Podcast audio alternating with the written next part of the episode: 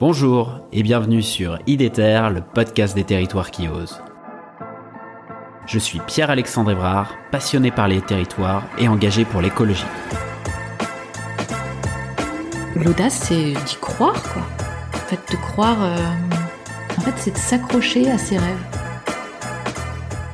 En fait, je crois que j'étais vraiment déterminé à, à travailler dans ce domaine-là. J'aime bien les gens qui euh, essayent de diffuser de la joie, de, du vivre ensemble, euh, de créer quelque chose ensemble, un peu partout là où ils sont. Avec IDETER, je vous propose de rencontrer ensemble des femmes et des hommes qui se mobilisent partout en France pour la transition écologique. C'est parti En fait, il faut transformer les modes de vie pour que la transition elle advienne vraiment. On peut, on fera pas la transition. Enfin, je veux dire, on n'atteindra pas les objectifs de transition à mode de vie égal par rapport à aujourd'hui. Il faut, faut pas se voiler la face. Et donc, pour que euh, les modes de vie changent, il faut que les politiques publiques changent, que les représentations des gens changent, euh, que les modèles économiques changent, etc., etc. Et tout ça doit bouger en même temps. Voilà. Donc cette transformation structurante, elle, oblige le tissu social à être solidaire. Euh, enfin, solidaire au sens de maillet, connecté. Euh, si trois écolos font la révolution de leur côté euh, et que en parallèle les entreprises continuent de polluer, enfin, je ne veux pas faire de caricature, mais si on n'entraîne pas tout le territoire dans la transformation, la transformation, elle sera toujours pas à la hauteur. Voilà. Donc posture, la posture de, de l'ouverture. Il faut travailler avec tout le monde. Euh, et il faut faire se rencontrer les pionniers, ceux qui ont été loin, euh, et y compris d'ailleurs des pionniers tout seuls dans leur coin, parce qu'ils ont des choses à partager avec les autres. Ces pionniers-là, ils doivent avoir aussi la qualité de posture, justement, de pas être donneurs de leçons. C'est-à-dire d'être dans une humilité dans leur partage d'expérience avec des gens qui, pour un ensemble de raisons historiques, ne sont pas là où ils sont. Et donc, nous, on travaille vraiment cette qualité de transmission, et d'ailleurs, idéalement, en, en pair à pair. C'est-à-dire, il n'y a pas mieux qu'un agriculteur un peu pionnier euh, qui est dans un dialogue euh, tranquille, bienveillant avec euh, ses collègues pour aider les collègues à comprendre les modalités de la transition du premier et éventuellement se dire, éventuellement se dire, tiens, peut-être que moi aussi je pourrais y aller. Si on m'aide, parce que la plupart du temps, ça se fait pas tout seul non plus. Voilà. Euh, et puis, bah, surtout, il y a quand même ce côté d'écoute. Euh, En fait, je pense que euh, moi, j'aime bien dire que la coopération, c'est la capacité de prendre le risque de l'autre. Alors, c'est pas moi qui le dis tout seul. hein, je prends beaucoup de, de mes amis de la fabrique des transitions au niveau national et, et à prendre en charge les contraintes de l'autre. On, pense toujours que c'est facile pour l'autre de faire. Un acteur ESS pense que c'est facile pour la collectivité de décider euh, d'une politique publique ou de l'attribution d'une subvention.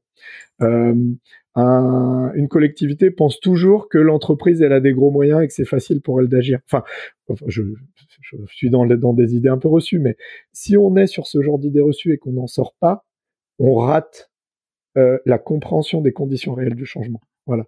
Et donc il y a ce truc de mettre les différents au travail, quoi, d'organiser la dispute. Un, un de mes administrateurs me rappelait que la disputatio pour les gens euh, d'église, c'est un c'est un- une modalité de dialogue à l'intérieur de l'Église autour de l'Évangile. les gens ne sont pas forcément d'accord. En fait, c'est une manière de, de créer du débat, mais au sens constructif. Comment on construit ensemble, et, et même de l'éducation populaire, comment on construit ensemble une compréhension commune des enjeux et des manières d'agir pour faire réellement la transition. Voilà, tout ça c'est un peu subtil, mais c'est vraiment le cœur aujourd'hui du travail qu'on mène nous au sein de l'association. Et tout ça, on synthétise ce travail-là sous une formule qui est l'animation de la diplomatie de la transition. Voilà. Et le terme de diplomatie, moi, je l'aime beaucoup. Et j'ai une collègue qui est, doctorante, enfin pas doctorante, pardon, docteur, qui est chercheuse, euh, qui elle investigue sur euh, qu'est-ce que ça veut dire dans la recherche la diplomatie, quelles sont les qualités pour être diplomate, etc., etc. Donc on est en train de tirer le fil de ce truc-là, et c'est euh, absolument passionnant. Est-ce que tu peux nous en dire un peu plus sur la diplomatie de la transition? Non, pas tellement au sens, pour l'instant, pas tellement. C'est-à-dire Oui, que c'est quelque chose que encore une vous- fois, la diplomatie de la que vous transition. travaillez. euh, Voilà, c'est une intuition. ouais. Ouais. C'est une, une intuition que, que j'ai lue moi dans un dans un document rédigé par la Fabrique des transitions et qui est encore pas un truc théorique, qui est en fait une un mot qu'ils ont collé derrière des observations sur un, ensemble de territoires en transition que, moi du coup j'ai trouvé assez génial euh, parce que ça ouvre finalement un nouveau champ de réflexion. Et donc j'évoquais tout à l'heure un financement que l'ADEME euh, Auvergne-Rhône-Alpes nous accorde. On démarre là en 2024 pour deux ans un projet d'expérimentation de modalités opérationnelles euh, de comment on fait la diplomatie. Alors là, on a des intuitions. Hein, donc moi, j'ai posé euh, quelques intuitions opérationnelles, mais qui vont peut-être bouger au fil de l'eau, parce que on va aussi dialoguer avec les acteurs pour comprendre leurs besoins et s'ajuster, ajuster nos réponses euh, à, leurs besoins réels, premièrement. Et deuxièmement, ma collègue Julie Delclos va être sur une recherche, un travail de recherche et développement sur qu'est-ce que ça veut dire euh, la diplomatie. Donc elle va faire un peu de travail scientifique, bibliographique, et elle va être dans un travail d'analyse et d'entretien direct, semi-directif, hein, avec un ensemble de personnes sur le territoire, pour creuser cette question. Donc aujourd'hui, c'est une intuition dont on va tâcher pendant les deux ans qui viennent de matérialiser euh, bah, ce qui marche, ce qui ne marche pas. Donc euh, voilà, moi je peux glisser éventuellement de, de trois choses, mais pas beaucoup plus. Peut-être juste une, par exemple, sur les modalités opérationnelles il faut arriver dans des modes relationnels entre acteurs. J'évoquais les notions de joie et de convivialité. C'est une chose, mais de sincérité, d'authenticité. C'est-à-dire qu'en fait, les personnes, ils puissent arriver dans des espaces d'échange en sécurité et s'exprimer avec toute leur humanité. Voilà. C'est-à-dire qu'en fait, euh, on voit bien que euh, euh, les, je disais, tout le monde est motivé par la transition, mais il y en a qui viennent de l'entreprise, il y en a qui viennent de, du monde du militant, il y en a, enfin, bon, et, et, donc on pourrait avoir des incompréhensions comme ça par les jeux de provenance des uns des autres. Bon, déjà, créer, créons un espace où les gens peuvent exprimer vraiment avec leur trip ce qu'ils pensent de cette question de transition. Alors ça arrive pas la première fois, hein. Ça arrive pas la deuxième. Euh, la deuxième fois, on fait un tour de météo. Je sais pas si vous connaissez ces tours de météo. Chacun donne son humeur. bon, nous, on a fait ça avec des chefs d'entreprise au mois de décembre dernier, après deux ans de travail en communauté. Mais il y, a un chef d'entreprise qui disait qu'il était en colère. Euh, un, autre euh, qui racontait qu'en fait, une d'ailleurs, qu'elle avait eu un accident cardiaque et qu'en fait, bah, elle était contente de revenir parce qu'en fait, elle aurait pu ne pas revenir. Quand on démarre une réunion comme ça, je peux vous dire que ça change un peu la donne pour la suite. Et donc, il y a vraiment quelque chose de à travailler, mais dans la finesse. Hein. C'est de la maïotique, mmh. c'est de la facilitation fine. Et ça, c'est aussi une compétence métier que nous, on tâche, on n'est pas encore des professionnels de ces questions-là, mais qu'on tâche d'acquérir en tant que chargé de mission et pour lesquels on recourt à des compétences externes par ailleurs euh, quand c'est nécessaire. Oui, puisque ce que j'entends derrière, tu l'as évoqué, c'est ce terme de confiance en fait une fois que la confiance est là, les, les, les barrières tombent, les, euh, les, les, voilà, les jeux de pouvoir quelque part, c'est ce que j'évoquais, un jeu de pouvoir tombe aussi, et, euh, et on est plus dans de l'authenticité et de la sincérité, comme tu le disais, quoi. Bien sûr, et la confiance est une condition préalable euh, à, à l'authenticité. C'est une, une, étape euh, de deuxième niveau. Euh, et donc, bah, pour euh, la confiance, euh, il y a notamment un enjeu qui est celui de la transparence.